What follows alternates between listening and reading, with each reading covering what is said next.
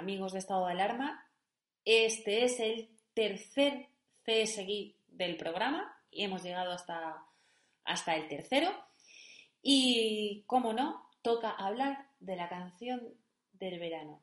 Cuando deberíamos de estar hablando de cómo pagamos los 15 días de vacaciones en el pisito de Chiclana, pues estamos hablando del tema de moda, de los buleros antibulos, que no se crean que son precisamente nuevos, porque en España ya tenemos una larga lista y tradición de verificadores. Lo cierto es que, bueno, hemos llamado verificador casi casi a cualquier cosa, ¿eh? Y no es de ahora. Aunque se podría decir que estos alrededor de todo el mundo han jugado un papel esencial en nuestras vidas a la hora de arrojar luz sobre los temas más insólitos de nuestra historia, cosas que han preocupado terriblemente a la humanidad, eh, porque como todos sabemos, la máxima preocupación de un tío de 30, de 40 o de 50 años de la línea, o, el divorciado de Murcia con dos hijos y que vive con su madre, porque ha tenido que volver con su madre, eh, pues es que Bolsonaro haya ganado las elecciones brasileñas por el 55% de los votos a 11 puntos del segundo gracias al machismo y a los bulos por WhatsApp. O, como no, otra gran preocupación, el IBI del Vaticano, que el cambio climático sea culpa del patriarcado o, por ejemplo, que Trump pues jamás hubiera ganado las elecciones de 2017 si es que no le hubiera votado Cletus Spackler o el granjero de Oklahoma, ganador del concurso Lámetelo untado en manteca de cacahuete de 2016, o gracias al cojo de España 2000 en el exilio, o gracias a los mexicanos que se han cambiado de bando por miedo a cruzar el Río Grande de vuelta a casa y que por eso se han listado en el Ku Klux Klan para perseguir al resto de los espaldas mojadas. Y es que es en todos esos casos cuando los antibulos, gracias a Dios, se han encargado de resolverte la vida con su irrebatible lógica progre. Y si ustedes se creen que Clara Jiménez Cruz, la nueva verificadora de moda, o Ana Pastor, de la que hablamos el programa pasado, fueron las pioneras en esta cosa de la industria de la verificación? Pues nada más lejos de la realidad, porque España tiene un largo historial y una amplia variedad de salvadores que vienen a, como ellos dicen exactamente, es literal, salvadores que vienen a alfabetizarnos en eso de lo que es verdad y de lo que no.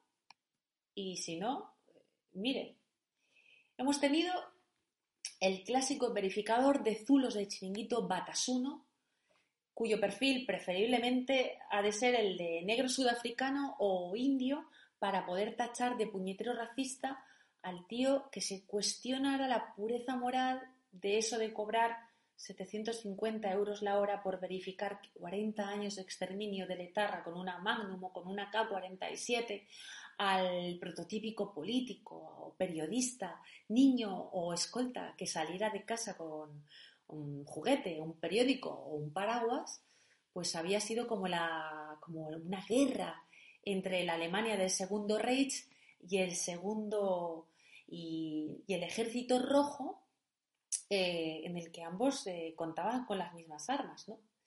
Vamos, verificadores unos tíos que vienen de países donde se creen que una vaca brangus es, es Dios. El más conocido era un tío llamado Ramman Callaghan. Este siempre iba con el redactor del Gara, que se dedicaba a cubrir las visitas para que toda esa banda de gilipollas que les acompañaban y que tenían que verificar las armas que luego se llevaban los aldeanos de Sabino Arana parecieran los protagonistas de una especie de novelita de, de Corín Y miren, miren dónde han acabado. Bajo un cuidado secreto, militantes enmascarados del grupo separatista vasco ETA colocan algunas de sus armas para que sean inspeccionadas por los verificadores internacionales. Intentan dar un paso más en el compromiso del grupo para abandonar la violencia en un proceso de desarme. Estas imágenes fueron entregadas en exclusiva a la BBC en Londres por medio de un intermediario. Los verificadores Ram Manikalingam de Sri Lanka y Ronnie Casrills, ex líder guerrillero del Congreso Nacional Africano de Sudáfrica, aseguran que estas armas y explosivos ya no están en uso.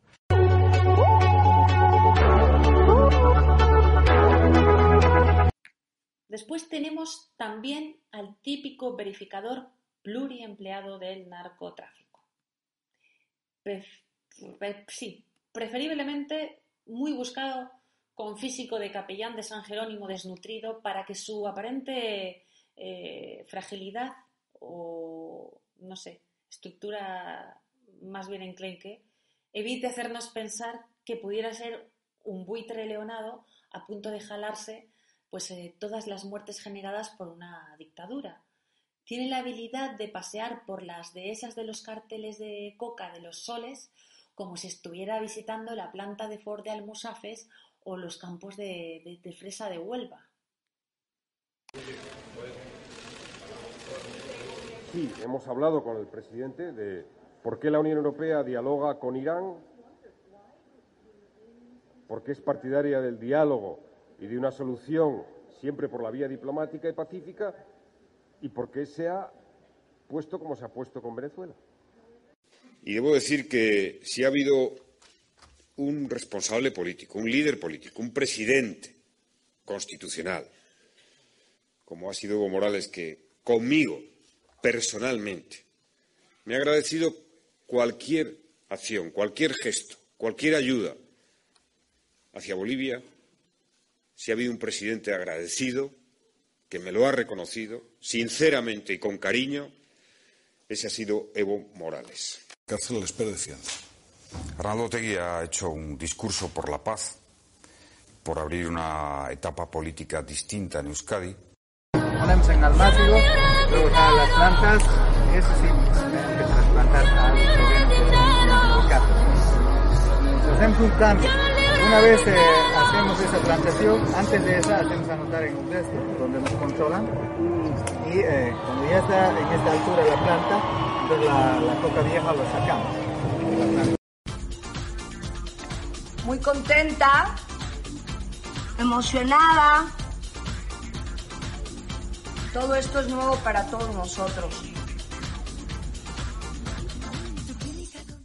Y cómo no, después está el clásico verificador de, Tarras, eh, Levinsky, cuya misión básicamente es la de transformar al carnicero paleto en una especie de de salvador de masas que viene del futuro redimido, por supuesto, desde la objetividad, como mínimo sensual, con un plano amplio y hermoso de la rumbe de iniciativa internacionalista eh, del entrevistador. Ya hubiera sido el colmo del romance para el follonero si los niños enterrados hubieran podido ver aquello. Arnaldo Tegui, tío. Hostia, qué fuerte. No es fuerte. Es, la, primera vez que saluda a un líder de la izquierda Berchale, tío. Pues esperemos que no sea la última. Vamos a sentarnos, hombre, siéntate. I have this crush, and this person I have a crush on is actually paying attention to me. La pregunta de ahora es, ¿para qué narices necesitamos verificadores de bulo si el gobierno ya sabe que hay un 97,3% de la población que aprueba la gestión de la crisis sanitaria del PSOE y de Podemos. ¿Cómo vamos a generar bulos si hasta la Rusia de Kerensky, después del asesinato de los Romanov, o el gobierno de Kim Jong, de, Kim Jong-un, eh, tenían más desaprobación? Y la otra pregunta es, ¿por qué todos tenemos la inquietante sensación de conocer al 2,7% restante? El mundo es un pañuelo. Se podría decir que el partidario de perseguir los bulos que generan desafección al gobierno pero no tanto los generados para crear afecto y simpatía hacia Sánchez, eh, pues no sé, no es partidario de perseguir la mentira, sino de perseguir la mentira que afecte al gobierno. Podríamos decir que el presidente del gobierno que trató de ganar su propia Secretaría General en Ferraz con una urna tras un biombo tramposo, tienen la misma capacidad para decir qué es verdad o qué es mentira que una pilingui del Don Angelo para dar la misa? No sé. Y hablando de pilinguis, al final la brigada antipatriarcal, antibulos, se ha comprado perfiles con pinta de escorts curvilíneas de mafia de Europa del Este con nombre de, de trans de Almodóvar. ¿No podrían habernos ahorrado la pasta amortizando a las que ya se habían comprado usando las tarjetas Black en Andalucía? En fin. A pesar de todo, lo bueno de todo esto es que podemos asegurar que con el paso de los años y desde aquellos verificadores cutres de antaño que comentamos al principio del vídeo, o de esos que uno podía imaginarse en el típico sótano lleno de chinos farmer, pues los de ahora han ganado algo más de solemnidad y de glamour, porque ahora nos persiguen los generales de la guerra y los mismísimos Marlaska y Cela con el pijama de rayas en la mano a los del Facha Institute of Accountants. ¿Por qué no acabáis antes aprobando un decreto ley para imponer el delito de intentar joder al gobierno? evitar el estrés social que producen todas esta serie de bulos y otra de las líneas de trabajo es también eh, eh, minimizar ese, ese, clima contrario a la gestión de crisis por parte del, del gobierno. Porque hay, y ayer lo vimos en el pleno de esta Cámara, quien ante estafas, falsas alarmas, falsas recetas médicas y vacunas inexistentes, o manipulación de documentos oficiales pretenden justificarlo como ejercicio de la libertad de expresión. No es libertad de expresión. Son actos deplorables que ponen en riesgo la salud de todos y que han ocasionado los muertos que todos conocemos. Eh, no podemos eh, aceptar eh, que haya mensajes negativos, mensajes falsos, en definitiva, que transmiten a la ciudadanía Mm, consecuencias y que además van en contra de lo que significan los criterios científicos y la eh, integridad de las instituciones públicas. Con tanto criminal suelto al que declarar enemigo del pueblo, Marlaska al final ha tenido que buscarse ayuda extra. Y por eso, pues acabó hablando con Ferreras en uno de esos prive en los que a nuestro ministro de Interior le gusta hacer de Romeo con un Cosmopolitan, mientras que los separatas queman Barcelona. Antonio, necesito un par de becarios baratos que hayan ganado un Pulitzer al periodismo de investigación. Pero alterna a tu mujer. ¿Por qué no contratas algún tío listo de la marea? Y entonces llegó Antoñito Maestre con un currículum sin igual. Antifa y defensor de la sanidad pública. Antoñito, el que tiene un padre que a la vez es pescadero en Huelva, taxista en Murcia, albañil en Valencia, limpiador de alcantarillas en Granada y enfermero en Madrid. Antoñito se cree que en la vida se engendra, el que engendra es justo él, ¿o qué? Un antes y un después para la sanidad y para el mundo, ¿eh? Para la sanidad sobre todo, o sea, es decir, aquí habría que mirar después. Ahora lo que hay que, lo que, hay que hacer es intentar dotar y dejar de infrautilizar todos los, eh, todas las instalaciones que existen en la sanidad, en la sanidad pública española, eh, poner al servicio de la sanidad pública española todas las instalaciones privadas que todavía no se está haciendo. Hay muchos hospitales privados que todavía tienen muchas instalaciones que no están puestas al servicio de, de, de esta atención sanitaria del COVID y como podrán ustedes eh, imaginarse, ahora los verificadores, pues también hay que aplicarles la cosa de la perspectiva de género. Los machirulos del gobierno sanchista y del globalismo sorista le han buscado becarias a Ferreras. Básicamente para que vosotros no sigáis dejando en pelota picada al gobierno. Y es aquí cuando llega la incipiente, aunque conocida, Clara Jiménez Cruz.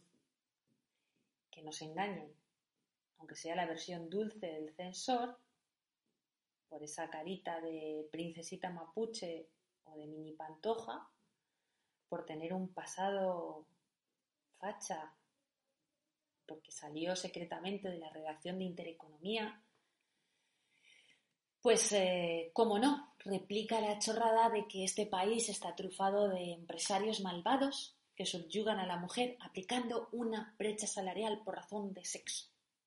¿Brecha? ¿Brecha? ¿Brecha? La que hay entre mi recargo de cuota de autónomos y los 6.000 euros que te ha metido el gobierno antes de las elecciones concedidos por el Ministerio de Carmen Calvo a través de la Fundación Pluralismo y Convivencia, cuyo patronato presidía Dolores Delgado, la de los negocios vaginales de Villarejo. O sea, la cuadratura del círculo perfecta. Clarita decide cuál es la verdad en función de los intereses del pagador, que a su vez es Fiscalía y Gobierno. ¿Pero qué es la brecha salarial? Pues tal y como lo entiende Eurostat, es la diferencia media entre lo que cobran todos los hombres y todas las mujeres por hora, independientemente del trabajo que realicen. En España esa diferencia es del 14,9%, es decir, que las mujeres cobran de media un 14,9% menos a la hora que los hombres. La misión de Clara Jiménez Cruz y de su socio, Julito Montes, miembros del Consejo Asesor del Fact Checking Network, que pertenece al ya conocido eh, Pointer Institute de Soros, pues es que, que este globalista peligroso tenga el monopolio de la verdad y queridos, eso es imposible de lograr sin acabar antes con el derecho de la libertad de expresión. Clara y Julio, ¿cuándo vais a verificar vuestra presunta financiación internacional desde el Integrity Initiative, financiado a su vez por el Foreign Office británico, que tiene a su vez un clúster mediático en España para ingerir en los asuntos internos?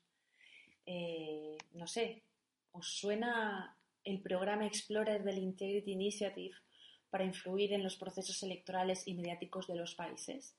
Porque dos son los, eh, según los papeles de Anonymous, dos son los órganos que salen en esos papeles de Soros para ser financiados y para lograr alterar esos mecanismos de elecciones libres y democráticas en todo el mundo y en este caso en España y en, eso, en ese monopolio eh, mediático de la verdad. Uno es el CIDOP de Cataluña y el otro es maldita.es. Así que verifícalo, Clara. Explicadle a vuestros seguidores por qué aparecéis en esos papeles para que gobiernos extranjeros decidan qué es verdad o qué es mentira a través de Ferreras y de la Sexta. No sé, Clara, yo tendría cuidado, Julio, también, porque la injerencia extranjera está penada por muchísimos artículos de nuestro Código Penal. Así que amigos, ya sabéis, amigos de estado de alarma, antes de regalarle la verdad y vuestra libertad al primer chiquilicuatre, recordad que nosotros ya tenemos a los mejores verificadores del mundo y sin embargo, por cierto, muy mal pagados.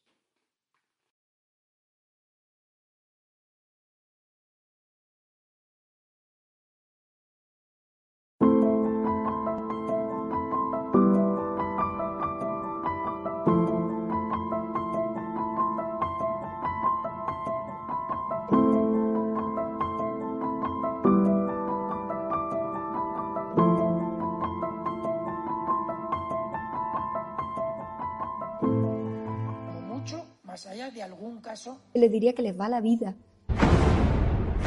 Tenemos un incremento de casos muy significativo. Cada decisión minuto a minuto está siendo la adecuada. No lo puedo explicar. Pueden sentirse protegidos. Esta es la situación que tenemos en la UCI.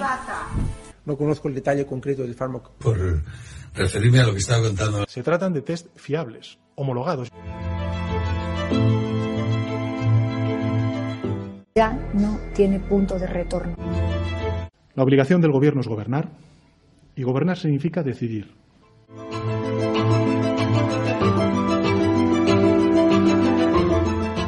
Dame los telediarios, uno de los dos telediarios al día. Haciendo una actuación de eh, servicio al régimen. Más de un centenar de personas han mostrado esta mañana en Madrid su desacuerdo por la decisión de sacrificar al animal.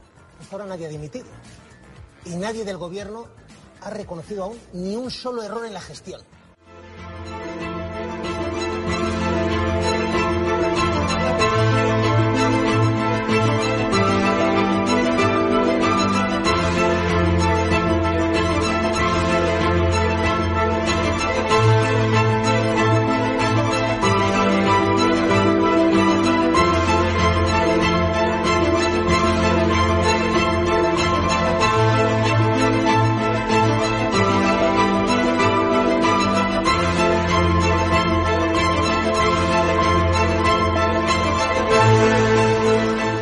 Minimizar ese, ese clima contrario a la gestión de crisis por parte del, del gobierno.